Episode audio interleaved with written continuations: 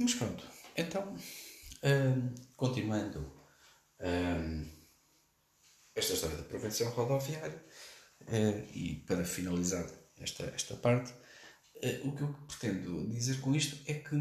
o nosso sistema de, de, de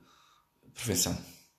podia levar e deveria levar então uma autêntica reformulação, mas com vista a que um, tudo fizesse mais sentido do que propriamente só encaixar dinheiro para os cofres do Estado. Um, porque não deixaria de existir coimas, não, de, não iria deixar de existir comportamentos uh, arriscados por parte dos condutores e, além do mais, além do mais, um, até poderíamos ter aqui uma situação de um,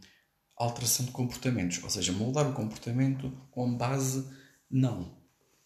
só uh, na, na, uh, pronto, na sanção, não é? Não é só sancionar uh, abruptamente os condutores, como também moldar esse mesmo, ou, ou tentar moldar esse comportamento. Eu estou certo que muita gente deveria, daí em diante, pensar duas vezes uh, uh, pronto, uh, naquilo que estão a fazer e, e, depois de serem alertados, chamados à atenção, porque às vezes a questão é esta. Até mesmo para quem habitualmente está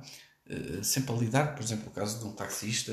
o caso de um condutor de um veículo de transporte coletivo de crianças que é obrigado e é sujeito a um um, a uma formação específica para saber trabalhar a nível de legislação, não, é? não quer dizer com isto que cumpra com todos esses mesmos trâmites, porque todos nós somos seres humanos. Aqui a questão é que somos nós, enquanto meros condutores, somos nós como enquanto meros formadores, mas também, também deveria ser uh, toda e qualquer entidade que faz então, a fiscalização, e a, ou deveria fazer a fiscalização, a orientação do trânsito e, acima de tudo, uh, de uma certa forma, até mesmo as entidades superiores deveriam ter um mecanismo mais adequado para o nosso país. Aliás, porque há países que têm sistemas um pouco mais, mais, digamos, flexíveis e não tão rigorosos, sendo que são ainda mais rigorosos que os nossos nas penalizações, atenção, mas são mais flexíveis no tratamento dessas mesmas informações, porque uh, uh, fazer, fazer logo, o, ou cometer logo a atrocidade de uh, ser só um país de sanções é realmente uma, uma, uma situação que devia ser resolvida mas que é muito triste, é uma realidade muito triste, porque cada vez mais se uh, estão a criar situações para que as pessoas mais níveis fiquem todas sem carta de condução e tenham a voltar às escolas de condução. E depois o problema está aí, é que depois nem isso é uma boa medida, porque uh, ao voltar tudo para a escola de condução, ou muitos condutores voltarem a uma escola de condução, para além do tempo que demoram a poder voltar, e isso fazer uma quebra uh, na sociedade bastante, bastante superior obriga também a um maior, quer dizer, uma,